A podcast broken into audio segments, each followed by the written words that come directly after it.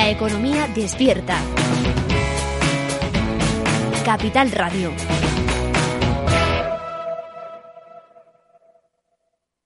Pues eh, en clave tecnológica es importante que todo funcione para proteger a las personas, para proteger a la sociedad. Ya ven cómo pueden hacernos daño de múltiples maneras.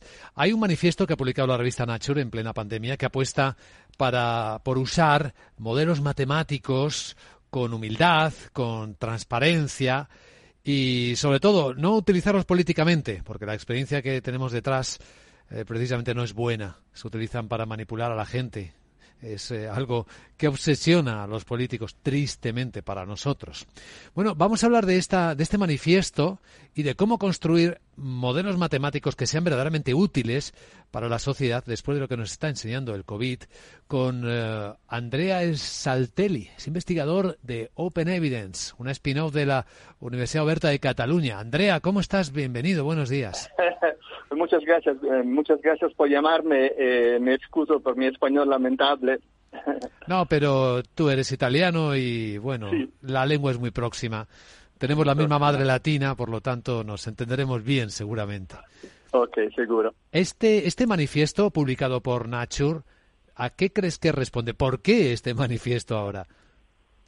Eh, porque creo que eh, siempre ha habido un poco de problemas en la utilización de los modelos matemáticos en la política, porque hay una, una, tendencia en la sociedad a interpretar estos modelos como una declaración de, eh, certidumbre de, de um, ausencia de, de incertidumbre, hmm. eh, como si este número sea muy neto, muy preciso, eh, una sorta de declaración racional hecha para una, una entidad eh, matemática superior. En, la realidad de las cosas, los modelos matemáticos son muy útiles, son eh, eh, claramente de trabajo muy útiles por los científicos, pero son hechos, eh, son por la, la natura muy frágiles, son hechos con asunciones que se hacen por ver lo que se pasa si esto se ha pasado, ¿no? Son, um, son hechos por, por contestar a preguntas del tipo ¿qué se pasa si?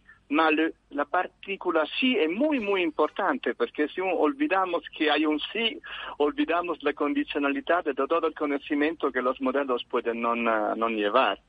Y, en el caso del COVID lo hemos visto muy, muy claro esto. Es verdad. ¿Por qué dice el manifiesto cuidado con la soberbia de los modelos matemáticos?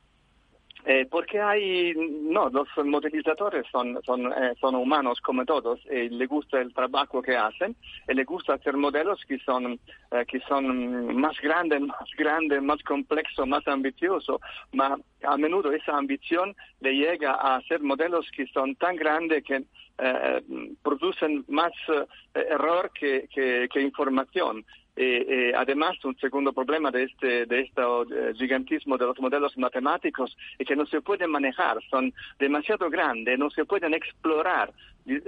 Cuando tienes un modelo matemático, una cosa que tienes que hacer es explorar al interior de la variación de todos los parámetros utilizando métodos estadísticos. Pero cuando el modelo es muy, eh, muy grande, es muy lento a ejecutar, que se toma un día para ejecutar, eso no puede hacerlo.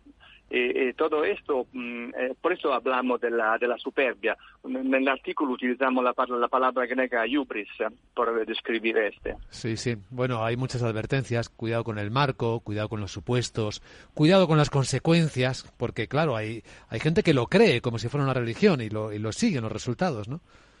Eh, beh, sì, hemos hecho mucho ejemplo en el, en el artículo, no solo del COVID, ma hay muchos ejemplos que son muy graves, como lo que se ha pasado en el campo dei modelli finanziari che che han juzgado una, una, un ruolo importante nella, nella crisi, nella recesión que tuvimos del 2007-2008.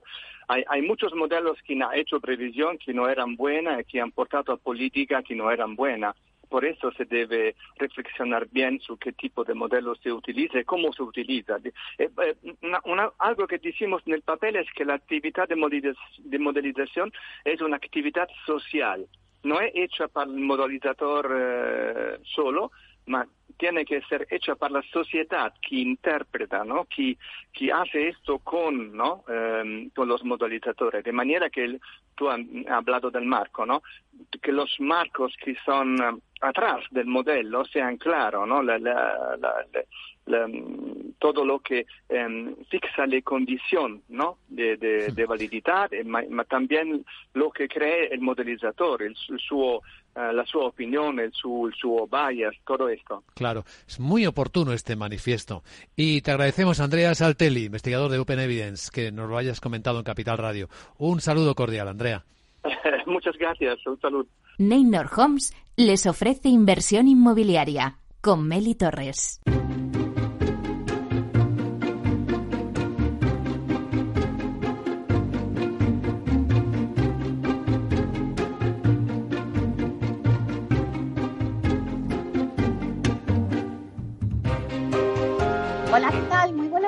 Y bienvenidos a Inversión Inmobiliaria. ¿Quiere invertir en el sector y sacar la máxima rentabilidad a sus propiedades? Sin duda alguna, en Inversión Inmobiliaria le vamos a dar las claves para que realice la mejor operación. En esta ocasión desde casa, teletrabajando, pero sin dejar de informaros y daros un análisis de la situación del sector inmobiliario durante la crisis del coronavirus. Por ello les invitamos a que se queden con nosotros y conozcan los temas que vamos a tratar hoy en el programa y que podrán escuchar también en los podcasts en nuestra página web capitalradio.es. Hoy en nuestra sección La voz del CEO entrevistamos al consejero delegado de Hábitat Inmobiliaria, José Carlos Saz que nos dará la visión de cuál será el escenario que nos vamos a encontrar a la salida de esta crisis sanitaria y cómo está siendo la evolución de la compañía que capitanea desde hace ya dos años. Repasaremos la actualidad de la semana inmobiliaria con Francisco Iñareta, portavoz del portal inmobiliario idealista, que nos hará un resumen de las noticias inmobiliarias más destacadas de la semana. Eh, nos hablará del batacazo del PIB, también de cómo las promotoras se están ya preparando para esa salida eh, escalonada de, la crisis del coronavirus. Eh, también nos hablará de, bueno, pues de un relanzamiento que han hecho de videovisita. Bueno, todo eso en breves minutos le tendremos. La promoción de la semana viene de la mano de Aidas Homes, que nos presenta su promoción Escalonia 3, que es la tercera promoción que la promotora está desarrollando en el municipio de Las Rozas, en una ubicación privilegiada junto al monte del Pardo. Para darnos todos los detalles de esta promoción tenemos con nosotros a Samuel Matarranz, que es responsable del proyecto y gerente de promociones de Aidas Homes en la Dirección Territorial Centro. En Aula de Innovación con Vía Celere les vamos a hablar de la alta calificación energética y cómo la integra Vía Celere en su estrategia Celere Cities para contribuir a crear ciudades y entornos urbanos más sostenibles. Tendremos con nosotros a Javier Moreno, que es gerente de instalaciones en Vía Celere. En nuestra sección El mundo Proctec y la transformación digital en el sector inmobiliario con Spotajón, Alfredo Díaz Araque, jefe de desarrollo de negocios inmobiliarios de Spotajón, nos trae una selección de libros sobre Proctec, también nos va a hablar de la agenda, de alguna webinar en el sector. Y luego en el análisis de mercado se lo vamos a dedicar hoy al alquiler. David Caraballo, director comercial de Alquiler Seguro, nos trae una guía de ayuda al alquiler Aprovechando que el Gobierno amplía el plazo para pedir la moratoria del alquiler hasta el 2 de junio, Alquiler Seguro ha elaborado una guía que es totalmente gratuita de ayudas al alquiler a los afectados del COVID a nivel nacional, ya seas inquilino o propietario. Así que como ven, un programa muy variado que no se pueden perder. Así que ya comenzamos.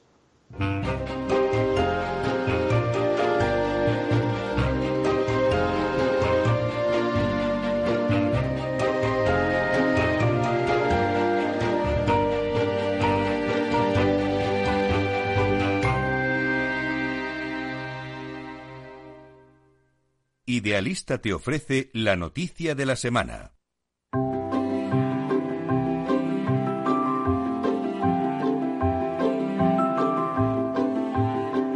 Bueno, pues conectamos con Francisco Iñereta, portavoz del portal Idealista, que nos hace un resumen de las noticias inmobiliarias de la semana. Buenos días, Fran.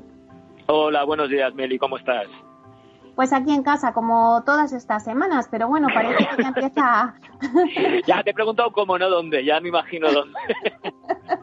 pues ya bien, pero bueno, ya un poco cansada, a ver si ya todo esto acaba y hay luz al final del túnel, que parece que ya, que ya empieza a haber algo más de luz. De eso hablaba yo con, eh, con Félix antes de que antes de que me pinchara, de que ya parece que podemos ver la luz. Mucho ánimo a todos, mucho ánimo en especial a él, que lleva sin parar de trabajar eh, mientras todos hemos estado confinados en casa. Y bueno, la verdad es que yo voy a empezar un poco con malas noticias, no te voy a engañar, porque acabamos de conocer los datos adelantados del PIB en España y, bueno, pues eh, los primeros datos sobre el impacto económico de esta crisis del coronavirus no son nada halagüeños, ¿vale? Era de eh, esperar, ¿no? Era de esperar, efectivamente. El dato adelantado del PIB doméstico en el primer trimestre del año muestra una fuerte contracción. Mira, en concreto, la actividad económica se contrajo un 5,2 entre enero y marzo respecto a los tres meses de 2019, ¿no? En tasa anualizada la evolución también es negativa, aunque es verdad que algo más moderado, un descenso del 4,1 frente al repunte del 1,8 que registraba a finales del año pasado. El descenso trimestral es verdad que es histórico, aunque de momento la tasa anual no ha batido récord, porque en los dos primeros trimestres de 2009 la contracción fue algo superior, pero bueno, parece que el mercado lo que no tiene dudas es que de la, pandemia del COVID va a provocar una recesión inédita en España.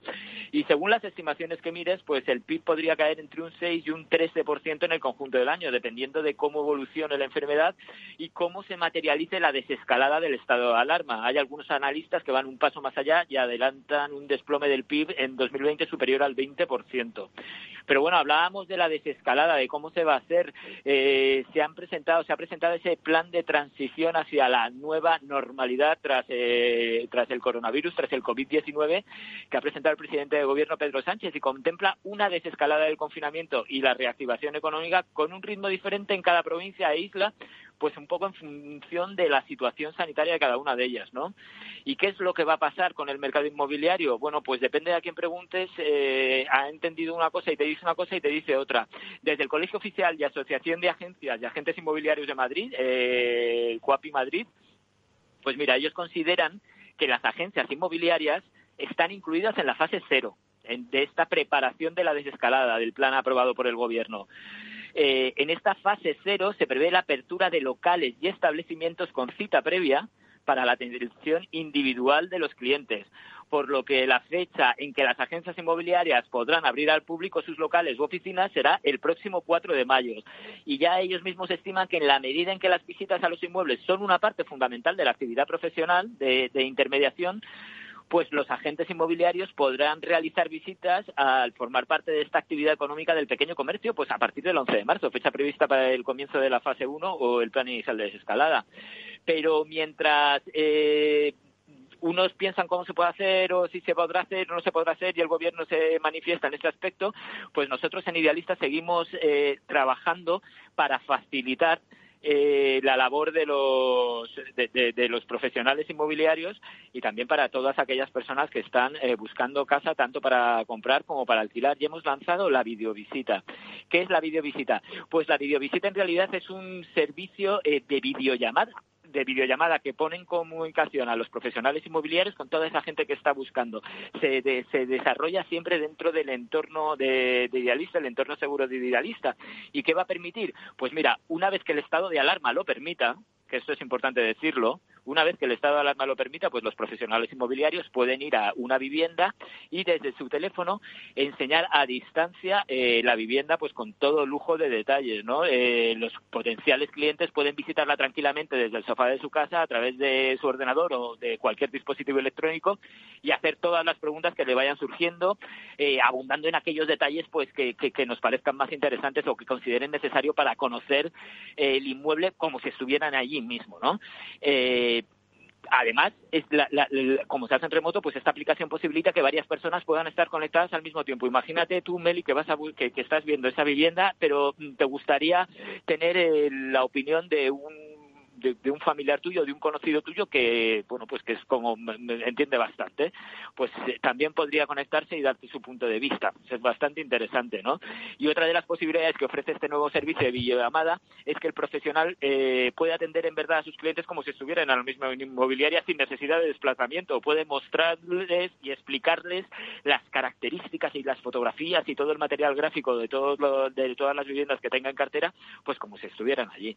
Un paso más para y adelantando un poco la tendencia de por dónde puede ir el mercado inmobiliario en el futuro.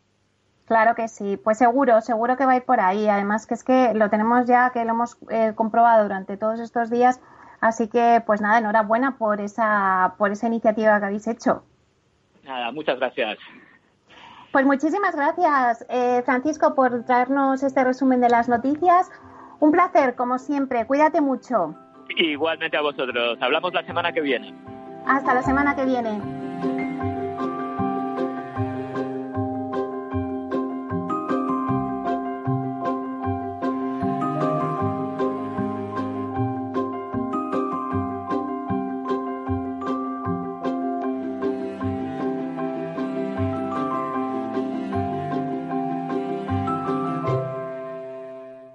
En inversión inmobiliaria, el mundo PropTech y la transformación digital, con Spota Home.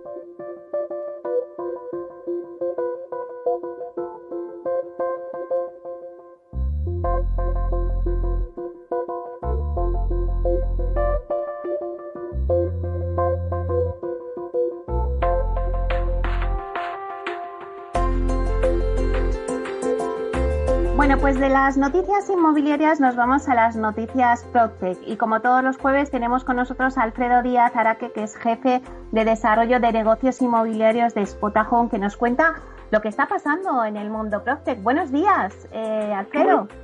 buenos días, Meli. Muy, además, hoy, arrancamos antes, ¿verdad? sí, hoy hemos adelantado un poquito. sí, es el, arranque del programa es muy bueno porque ha sacado al portal número uno a, Idealista y luego al portal número uno en alquileres, que es Spotahome. O sea que, fíjate, arranca fuerte hoy el programa. Hoy vamos de números unos todos. bueno, Alfredo, eh, cuéntanos qué está pasando en el mundo Procter. Creo que tienes un informe muy interesante de Accenture. Cuéntanos. Pues sí, Meli, eh, como, como comentabas un poco en, el inicio, aparte de, tener también un poco una pequeña biblioteca, aunque sea una semana después de, la semana del Día del Libro, pero tenemos una pequeña biblioteca de, temas de, de PropTech, sí que me gustaría hablar de un, de un informe que me encontré el, otro día, y digo me encontré porque estaba repasando papeles antiguos y, y apareció un informe de, de, Accenture que es la Technology Vision 2020, ¿no? que es de febrero, pero la verdad es que es muy interesante porque lo que plantea el informe, y, dado que estamos hablando mucho de que este, esta etapa COVID y post-COVID va a acelerar mucho los procesos tecnológicos, pues habla de, eh, habla de que se ha hablado mucho del aceite tecnológico o el rechazo a la tecnología que ha habido por parte del usuario. Y sin embargo, el informe lo que señala es que todo lo contrario, que los usuarios ahora mismo están muy, muy involucrados con el tema tecnológico. ¿no? Eh, el informe señala que el 52% de los consumidores considera que la tecnología tiene un papel fundamental o está arraigada en casi todos los aspectos de su vida cotidiana. Y de hecho, además, eh, señala que un 19% declara que la tecnología está ya integrada en sus vidas que la ven como una extensión de sí mismos. Yo creo que si estamos, yo que estoy hablando por el teléfono móvil, pues efectivamente al final no deja de ser una extensión eh, que tenemos. Y bueno, entonces el, informe lo que señala es que mm, lo importante es que no es que haya un aceite tecnológico, sino que habla que es un choque tecnológico. ¿Y qué es un choque tecnológico? Bueno, pues lo que viene a decir es que muchas de las implementaciones de tecnología que se habían hecho hasta ahora se habían basado en una serie de modelos que ya no son los que son los, los que, que, ya no son válidos porque ha cambiado el usuario ha cambiado y que por tanto la ventaja tecnológica que existía anteriormente ya no es una ventaja sino que es una necesidad entonces hace un llamamiento a, eh, a, las empresas para que afronten los, los, retos tecnológicos de una manera diferente y que abandonen lo que se llama ecosistemas cerrados, ¿no? Es decir, ese yo lo desarrollo todo, yo lo tengo todo dentro de mi plataforma, soy el, dueño de, todo esto, es como en el Señor de los Anillos, mi tesoro. Bueno, pues posiblemente lo que hay que hacer es abrir un poco la, mente y ir a ecosistemas mucho más abiertos y colaborativos. No, la verdad es que es súper interesante. Ah, eh, siempre hablaba estos días con eh, gente del sector y me decía, no es que al final el coronavirus nos ha dado la oportunidad a la tecnología de demostrar todo lo que se podía hacer en el sector inmobiliario y la verdad es que es así. Es correcto, efectivamente. Creo que lo hemos hablado muchas veces y no me, no me cansa de decirlo. Nos va a acelerar el proceso de, tecnología y de adopción tecnológica dentro del sector inmobiliario. Y, donde va a estar la clave, eh, y, con, esto mm, digamos que, acabaría un poco de, hacer esta visión general del informe, donde va a estar la clave, sin duda alguna, va a ser en esos ecosistemas abiertos, en la colaboración creo que solos no podemos hacer la, guerra. Sabemos clarísimamente que necesitamos los unos de los otros. Creo que siempre ha sido así, pero bueno, pero en el mundo empresarial muchas veces la, competitividad ha sido lo, como lo, más importante y yo creo que vamos a pasar una época de colaboración en la que en la que varios tendremos que tirar de manera conjunta del carro para sacar lo mejor de nosotros mismos, sacar lo mejor de nuestras empresas y ofrecer al usuario lo que nos está pidiendo, o sea, productos que le hagan la vida mucho más fácil, mucho más asequible y que y al final que convirtamos mejor a ese, a ese usuario. Y Alfredo, ¿el informe del que nos estás hablando señala alguna tendencia o aspectos en los que haya que centrarse? Pues sí, yo creo que hay, mm, como te digo, cosas muy muy interesantes. No habla eh, que, que los, los hace un llamamiento a, que los líderes eh, de, las empresas y quienes van a llevar adelante estos cambios, que deben, que deben afrontar estos cambios tecnológicos, tienen que saber crear experiencias con el cliente. Y por eso yo creo que va a ser muy importante el diálogo con el cliente, saber exactamente lo que necesita. Lo decimos mucho y Rosario de Castro de, de se cansa mucho de decirlo, ¿no? O sea, el cliente de verdad que hay que ponerlo en, el centro y, creo que lo estamos haciendo. Es decir, en el sector inmobiliario ha cambiado muchísimo de la anterior eh, crisis. Eh, ha habido un, cambio de paradigma. Las nuevas eh, promotoras que se llaman están cambiando la, forma en la que están haciendo las cosas y yo creo que, esa va a ser una de las claves, ¿no? crear esa, esa, esa, experiencia. También habla un poco de potenciar lo que es la inteligencia artificial junto con el, con el usuario. Al final se trata de, bueno de, de, ir mezclando las diferentes tecnologías con lo que necesita el usuario. Y luego por supuesto que tiene que haber un ADN de innovación dentro de, las empresas. Entonces lo, lo, dicho lo que hasta ahora valía y era como una, una guía hay que posiblemente coger replantearla. Eh, ahora que vamos a estar con la famosa desescalada pues posiblemente sea el momento de, de que en esa desescalada hagamos de nuevo sobre el papel y volvamos a escribir nuestros planteamientos tecnológicos como tiene que ser y cómo tiene que ser esa, esa hoja de ruta. Claro que sí. Y bueno, también nos, el otro día fue el día del libro, el 23 de abril, el jueves. Y es verdad que sería, se nos pasó, ¿verdad, Alfredo? Que luego lo comentábamos, eh, hacer alguna recomendación, ¿no? En esta sección que tenemos del mundo Procter y esa transformación digital en el real estate. Eh, recomiéndanos algún libro o algunos, eh, si nos has hecho una selección. Sí, os he hecho una, una selección. Tenía uno, pero al final me he decidido ya por, por añadir alguno más y, y por orden de, además de, adquisición y de cómo llegaron a, mis manos, ¿no? El primero, y es el que yo recomendaría que si alguien quiere hablar de, temas de PropTech, mm, sin duda alguna lo, lo, coja, porque es muy interesante. Hay que decir aquí que, que no hay literatura en castellano, lo cual me, me va a animar a escribir un libro. Me faltará luego plantar un árbol, pero a lo mejor tengo que escribir un libro porque no hay en castellano. Entonces, el, el primero que, que, te digo es un libro que además el título, el título es muy fácil, se llama PropTech, o sea, no hay que buscar mucho más, se llama PropTech y es una guía, eh, se llama una guía como la, el property está cambiando, o sea, el property technology está cambiando cómo vivimos, cómo trabajamos y cómo invertimos. Es de Richard W. J. Brown, y es muy interesante porque mm, explica cada una de las eh, ramas eh, de, del PropTech, que es del 2018, digamos que ya para el mundo tecnológico es como un poco antiguo, pero realmente yo creo que es muy interesante porque va analizando pues las smart homes, la inteligencia artificial, blockchain, etcétera, y la parte que yo creo que más valor tiene dentro de este libro es la, la sensación de, de mm, o sea, lo, que te da son ejemplos prácticos, ¿no? Es decir, que puede, que, que, que te va a dar eh, enlaces a diferentes webs donde puedes encontrar información, startups, etcétera. Yo, a pesar de ser muy tecnológico para algunas cosas, en esto soy muy analógico y a mí me gusta el libro en papel, ¿no? Todavía, pero, pero la versión digital del libro, oye, directamente es que vas a pinchar el, enlace y lo vas a poder hacer, ¿sabes? O sea, que, que es fenomenal, que este es un libro muy interesante que, que os recomiendo, ¿vale? Y luego tengo dos más, ¿vale? Que son como un poco uno intermedio, que es eh, Siento una PropTech, que escribieron Aaron Block y Zach Arons, que son los fundadores de Metaprop, una de las aceleradoras de, del mundo PropTech de startups, del mundo PropTech más importante de, de, Nueva York. Y, y, bueno, y que realmente también es un libro muy interesante para analizar también cómo, cómo está cambiando el mundo del PropTech, la, el real estate. Y, y bueno, yo creo que son dos eminencias ambos y es otro libro que hay que recomendar. Y el último, y es posiblemente el más, más, más, más interesante, que es de Dror Polex, es que es un poco complicado, que se llama Rethinking Real Estate. Y, y claro, da esa visión de cómo hay que repensar el mundo inmobiliario mm, visto la ola tecnológica que, que, nos está invadiendo, ¿no? En, todos los aspectos y, por supuesto, en el mundo inmobiliario. Y la verdad es que es un libro muy interesante porque habla de cómo es el retail, cómo invertir, etcétera. Es de lo último que, que llegó, creo que fue a finales de diciembre, enero, cuando llegó el, libro a España, cuando se podía adquirir, y la verdad es que lo recomiendo, ¿vale? O sea que voy a hacer un resumen rápido. PropTech de Richard J.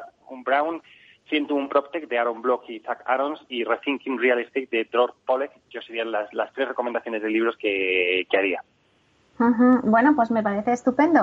Eh, tomamos nota porque me han parecido muy interesantes los tres que has dicho, así que seguro que nuestros oyentes estarán encantados de que les hayamos, les hayamos dado pues bueno, algún libro ¿no? para leer en estos días de confinamiento. Y Alfredo, ¿qué hay de los eventos? Porque claro, eh, esto ha sido una aluvión de eventos eh, del real estate, de webinars que tenemos ahora mismo, que vamos, que no damos abasto, que, que son todos los días dos o tres. ¿Cuáles nos traes tú? Pues mira, el otro día decía alguien en, un tweet en, Twitter decía que estábamos llegando ya a, a, bajar la curva de los webinars, ¿no? Que habíamos alcanzado el pico y que empezaba a bajar la curva. Yo creo, yo creo que a lo mejor tiene razón, ¿no? Hemos tenido un pico de webinar y ahora mismo llega ya el momento ya de, bajada, ¿no? Pero bueno, pero sí que todavía existen, todavía hay y, nada, destacar uno que vamos a tener esta tarde, eh, que vamos a que organizamos tanto Casa como Spot Home y que va sobre marketing inmobiliario, que le hemos titulado Si el cliente no va a él. Y vamos a contar con Silvia Díaz de Metrobacesa, Marta Rizat de Engel Volkers, Beatriz López de Casas y Emilia Renero de, de Home. Ese es el, que tenemos esta tarde a las 5 de la tarde y que yo creo que va a ser muy interesante porque vamos a intentar hacerlo todo muy práctico y explicar qué tácticas hay que hacer en temas de marketing inmobiliario en estos tiempos de, confinamiento. Eh, otro que tenemos es el próximo martes 5 de mayo a las 5 de la tarde, o sea, 5 a las 5 en el mes 5, o sea, fíjate, parece un número para que nadie se lo olvide, que es el nuevo Afterwork del, del Real Estate Club en colaboración con, con Spot Home y donde vamos a hablar de la vuelta a la normalidad, ¿no? Cómo va a ser. Y vamos a traer a Ramón Garayar, de GAT Gestión de Activos Turísticos, a Rubén Carreño, de CBRE, y Jesús Hernández, de, que es el director de, la Vaguada. Y vamos a hablar de bueno, cómo va a afectar la vuelta y todas estas fases que estamos hablando al sector inmobiliario. Y luego, mi amiga Rebeca me recordó ayer que, que, también ella organiza uno que invierte y se organiza otro, otro webinar que es el miércoles 6 a las 5 de la tarde, donde van a hablar de COVID-19, innovar para avanzar. Y, bueno, creo que va a resultar muy interesante, tiene ponentes muy interesantes y creo que también es, es interesante que lo podamos ver. O sea que, como ves, no, no, no faltan. Y ya, por último, sí que me gustaría eh, señalar uno que es muy trascendente y muy importante. Eh, lo organiza todos los años Unión Investment in Germantech organizan un, un, evento en Berlín donde hacen un concurso de startups y siempre salen cosas bastante innovadoras. Este año, lógicamente, por el COVID no se puede hacer, pero sí que eh, está, lo van a hacer online y totalmente gratuito. Entonces os animo para que busquéis en la página de Union Investment, pongáis en Google Union Investment Protect y os aparece directamente la, página para poder registraros y es el 19 de mayo y desde las 3 de la tarde hasta las 6 de la tarde yo creo que vais a poder ver las ideas innovadoras en, temas de, de PropTech, que lo último que, está saliendo, porque ya os digo, es un concurso que es el, más antiguo que se realiza en temas de PropTech. Decir más antiguo es decir que lleva cuatro o cinco años, no, no lleva mucho más. Pero sí pues que es, un, es un referente. Pues muchísimas gracias, Alfredo Díaz Araque, jefe de desarrollos de negocios inmobiliarios de Spotajón, por traernos el mundo PropTech. Muy bien, un beso muy fuerte. Hasta pronto, hasta la semana que viene, Alfredo. Hasta luego, Meli.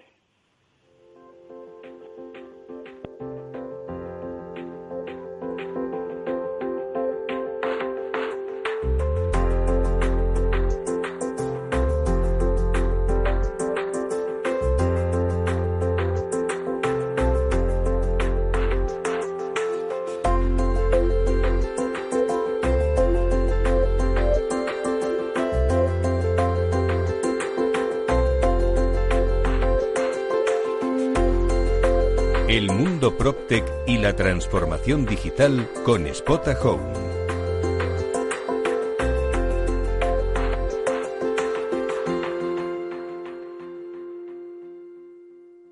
¿Es razonable el precio que piden por esa vivienda que tanto le gusta? ¿Está pensando en vender su casa? Apueste por la tranquilidad de contar con un análisis experto de la situación legal, urbanística y física del inmueble para prevenir riesgos y establecer el valor adecuado. Contacte con el 91 372 7500 o visite tinsa.es. Tinsa, valor de confianza.